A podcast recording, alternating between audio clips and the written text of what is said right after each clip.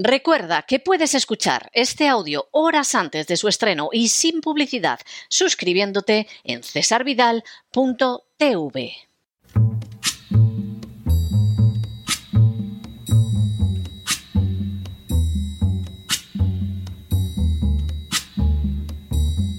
La voz con César Vidal, desde el exilio.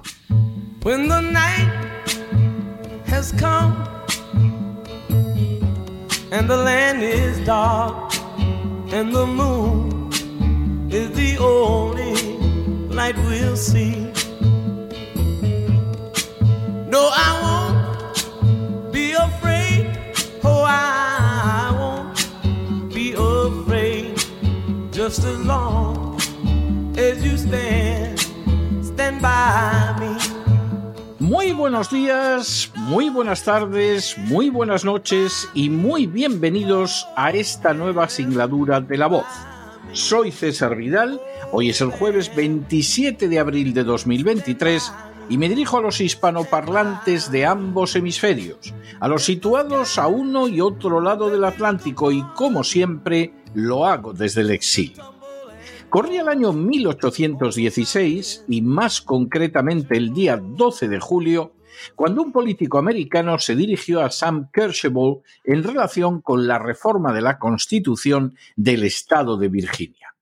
Precisamente cuando hacía referencia a la manera en que tendría que conducirse el gobierno del citado Estado americano, escribió A departure from principle becomes precedent for a second that second for a third, and so on, till the bulk of society is reduced to mere automatons of misery, to have no sensibilities left but for sinning and suffering, and the four horse of this frightful team is public debt.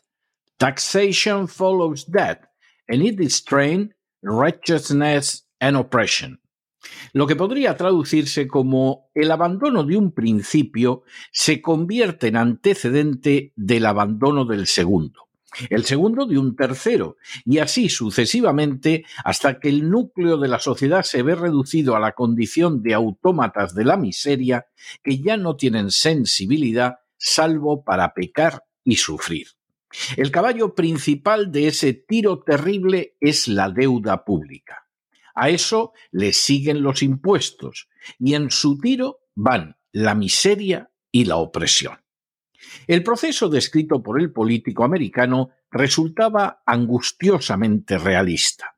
En primer lugar, un gobierno va abandonando uno tras otro los principios morales. De hecho, cada principio que abandona es un anuncio del siguiente que abandonará.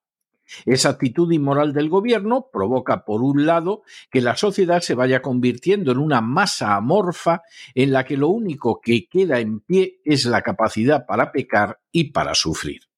Pero ese abandono de principios también acompaña al gasto público y el endeudamiento provoca que para intentar enfrentarse con esas calamidades el gobierno vaya descargando más y más impuestos sobre las espaldas de los ciudadanos. Lo que viene a continuación de manera indiscutible es la miseria y la opresión de aquellos mismos a los que se exponía. Por cierto, el político en cuestión se llamaba Thomas Jefferson. En las últimas horas hemos tenido nuevas noticias sobre el infierno fiscal en que se ha convertido España. Sin ánimo de ser exhaustivos, los hechos son los siguientes. Primero, el último informe de Taxing Wages de la Organización para la Cooperación y Desarrollo Económicos, OCDE, señala que un trabajador español soltero y sin hijos tiene que hacer frente a una cuña fiscal del 39,5%. Segundo, en otras palabras, los españoles destinan cinco puntos más de sus ingresos al pago de impuestos que la media de los 38 países que componen la OCDE. Tercero, de hecho, la cuña fiscal media de la OCDE se quedó en el 34,6%. Cuarto, del 40% de presión fiscal existente en España, 11,6 puntos procedían del impuesto sobre la renta 4,9 de las cotizaciones sociales a cargo del trabajador y 23 puntos de las cotizaciones sociales que paga la empresa y que permanecieron estables, aunque casi son el doble de la media de la OCDE.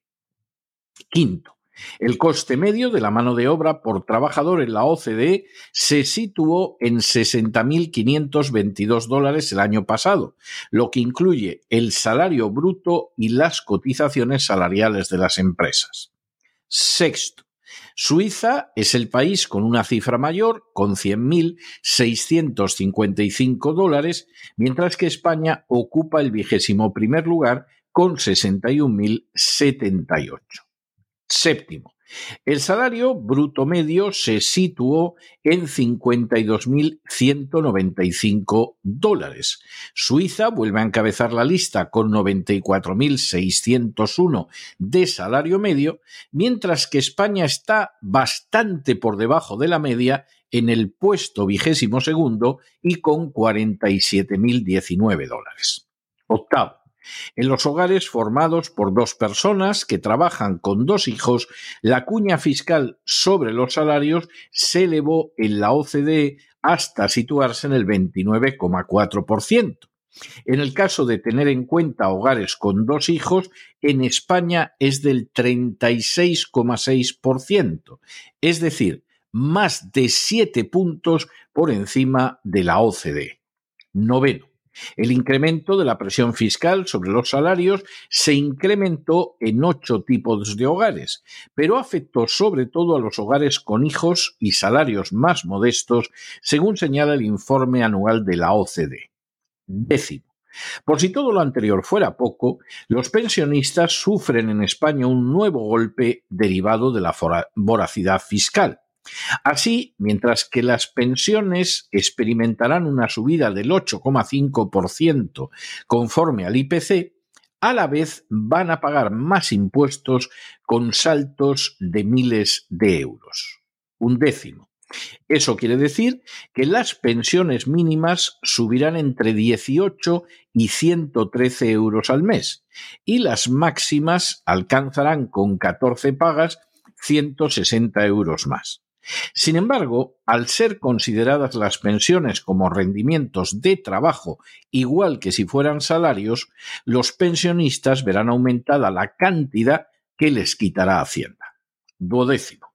Así, aquellos a los que se sube la pensión un 8,5% pagarán unos 1.400 euros más en la próxima declaración de la renta.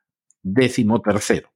De esa manera, un jubilado medio de 70 años y soltero tendrá que pagar Hacienda unos 2.380 euros más de impuestos al año.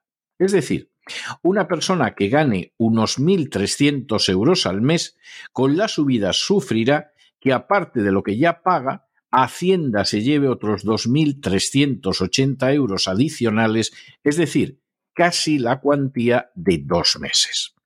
Décimo cuarto. En el caso de las pensiones máximas, la cifra con la que se quede Hacienda se dispara, llegando a 9.000 euros adicionales al año. Décimo quinto. Para colmo, los jubilados que no tenían obligación de presentar la declaración de la renta, dado lo miserable de sus emolumentos, con el incremento impulsado por el gobierno, sí se verán sometidos a esa obligación. Décimo sexto.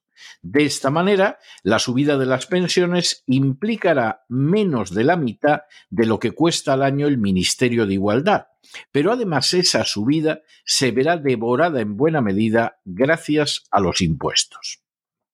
Décimo séptimo.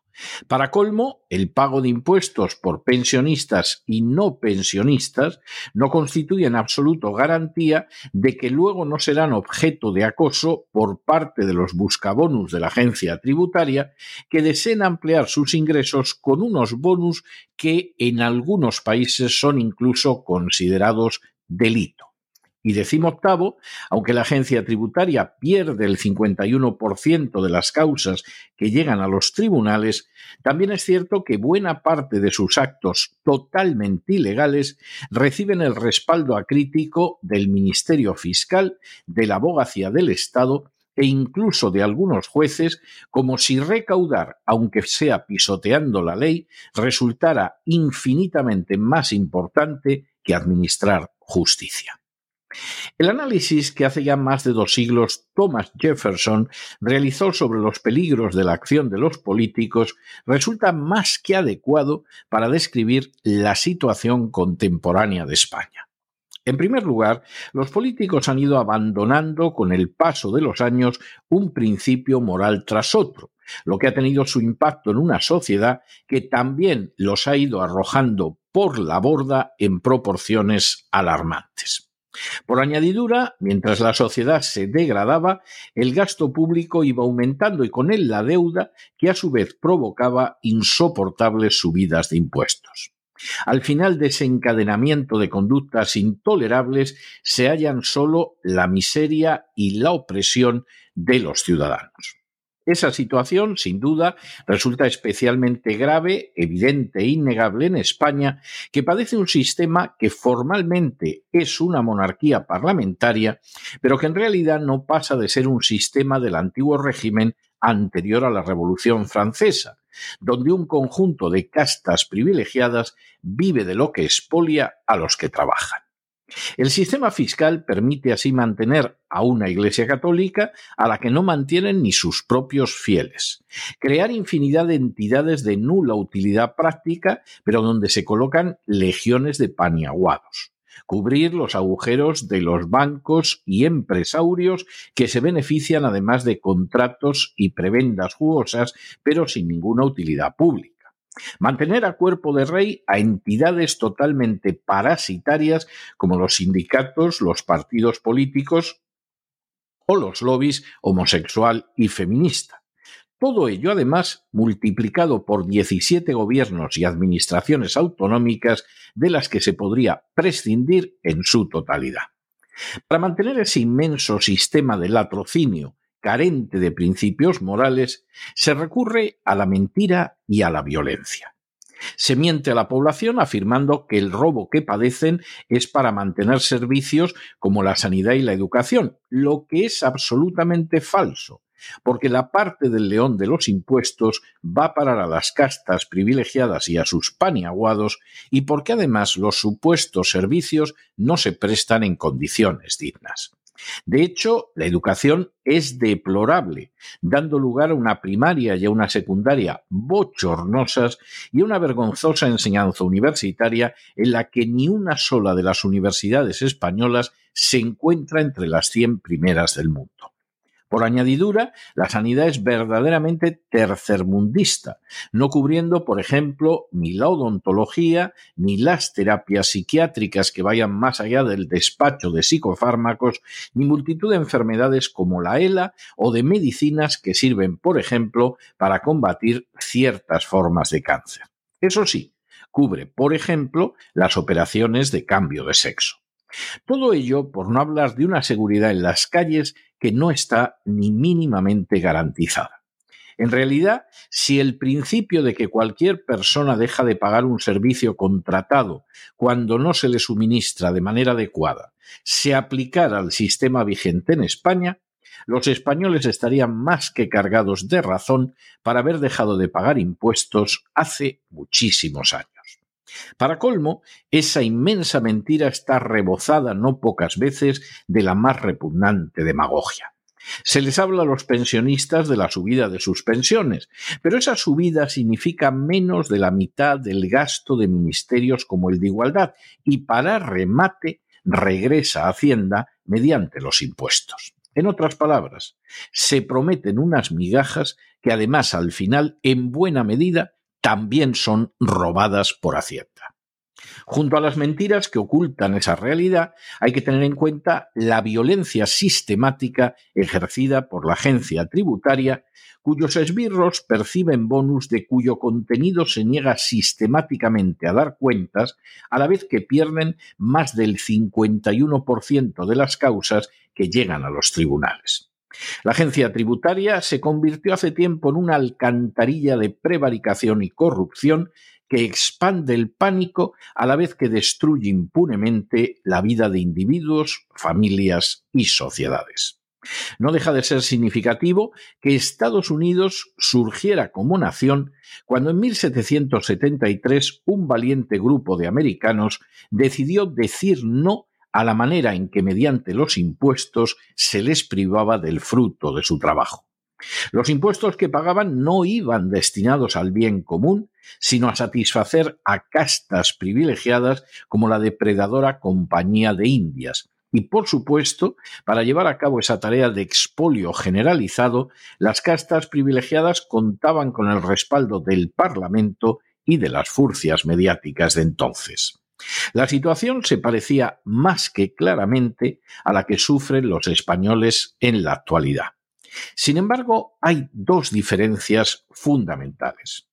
La primera es que los americanos pagaban unos impuestos muy, pero que muy inferiores a los que pagan los españoles. Y la segunda es que los americanos respondieron con gallardía frente a los intentos de privarles de su libertad y su propiedad, mientras que los españoles, en términos generales y salvo algunas notables excepciones, se han limitado a comportarse hasta ahora como las ovejas que van al matadero.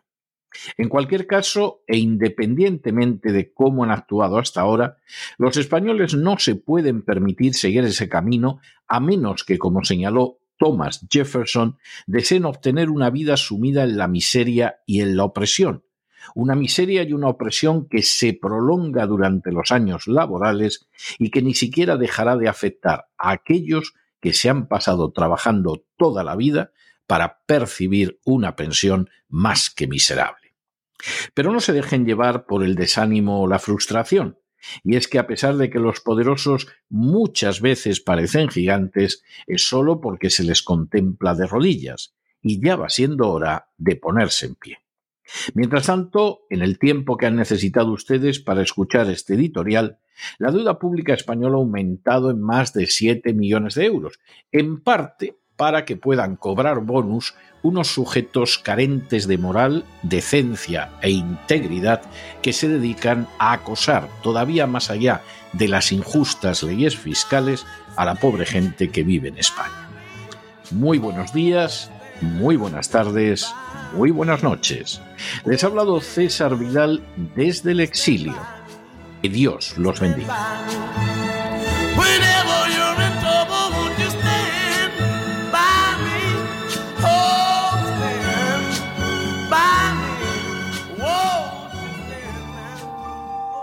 Esta sección está patrocinada por crowdfunding con el siguiente mensaje. Nuestro Señor Jesucristo, el único Dios verdadero, es misericordioso y nuestro Salvador.